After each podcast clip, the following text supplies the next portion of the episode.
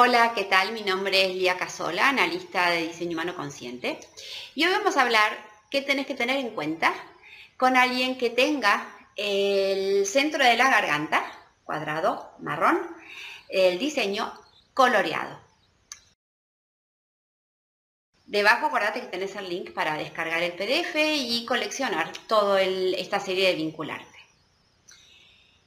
Esta gente con el centro de garganta coloreado suele tener una costumbre y que es, eh, o un comportamiento que muchas veces puede llegar a traer conflicto o, dilema o resistencia en el vínculo, y es que suelen necesitar o, tener esta capacidad o esta facilidad de compartir demasiado de sus vidas, ¿ok?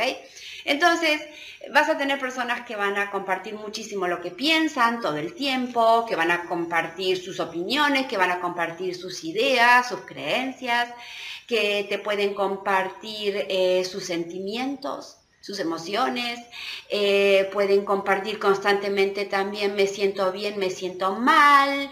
eh, pueden compartir, digamos, lo que tiene que ver con sus búsquedas, con sus vivencias, con sus logros, lo que sea, ¿ok? Depende, digamos, depende de la configuración y los canales que tenga definidos, va a tener uno, dos, tres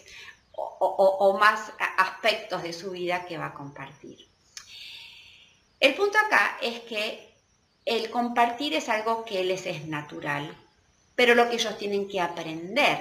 es el cuándo compartir. Y esto es parte de su proceso porque cuando ellos no saben cuándo y no tienen ese sentido de oportunidad y no se dan cuenta que mi pareja, que mi socio, que mi amigo no está siempre abierto, no está siempre receptivo para que yo venga y le cuente, ¿ok? Cuando ellos no tienen esa, esa, idea de oportunidad, eh, eso es lo que trae agobio a veces, eh, no solamente en el otro, sino que ellos pueden compartir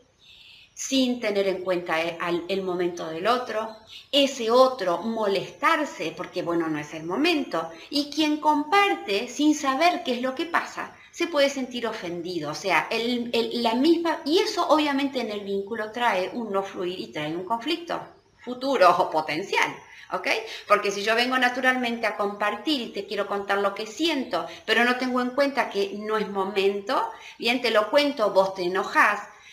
yo me tomo a personal tu enojo y el otro se toma personal que no lo tuve en cuenta que lo único que hago es contarle de mi vida, obviamente que ahí el vínculo U se dificulta. Bien, entonces, ¿qué es lo que tenemos que saber? Bien, es que el aprender cuándo restringirse, el aprender cuándo es el momento oportuno, es parte del camino de la otra persona.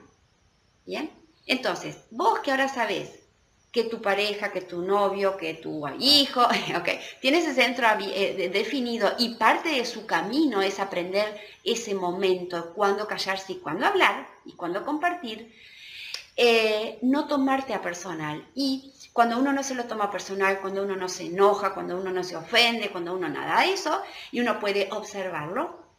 bien, puede realmente ser una gran guía para su hijo, para su novio, para su pareja, para su amigo, y guiarlo en términos de lo tuyo es extremadamente valioso, pero sería bueno que por ahí preguntes a ver si el otro está receptivo y, te puede, y se puede estar abierto a que vos le cuentes, ten en cuenta que no siempre el otro está abierto o tiene las ganas o es el momento, ¿qué tal si lo que, lo que mejorás o lo que, o lo que modificás es eh, digamos, ese aspecto del timing, del, momento oportuno.